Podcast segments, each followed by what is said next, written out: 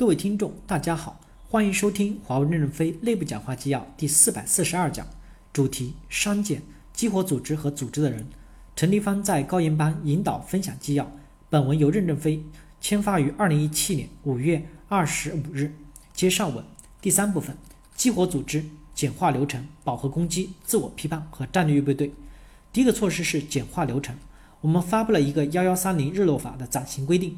核心内容是每增加一个流程节点，就要减少两个流程节点，或每增加一个评审点，要减少两个评审点。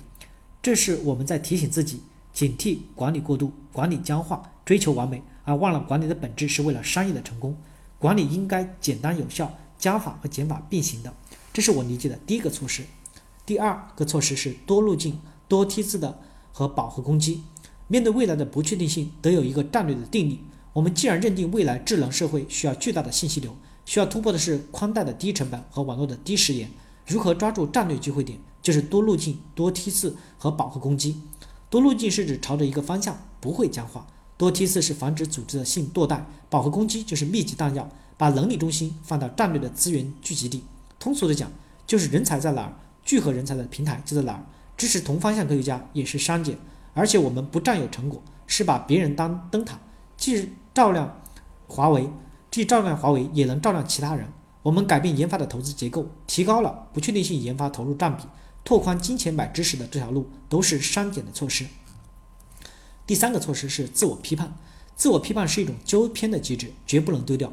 指的是我们要经常看到问题，面对挑战，然后变革自救，而且变革要在日子好时进行，阻力最小，利益分配容易调整，变革容易成功。第四个措施是战略预备队。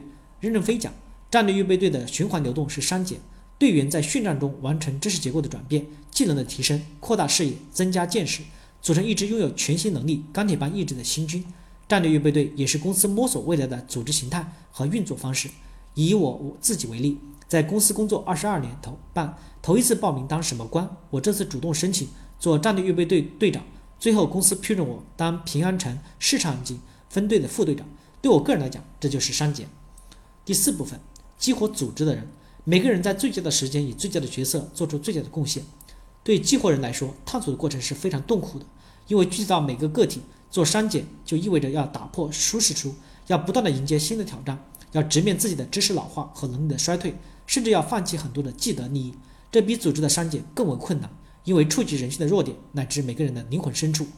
我从四个方面讲讲华为激活人的措施。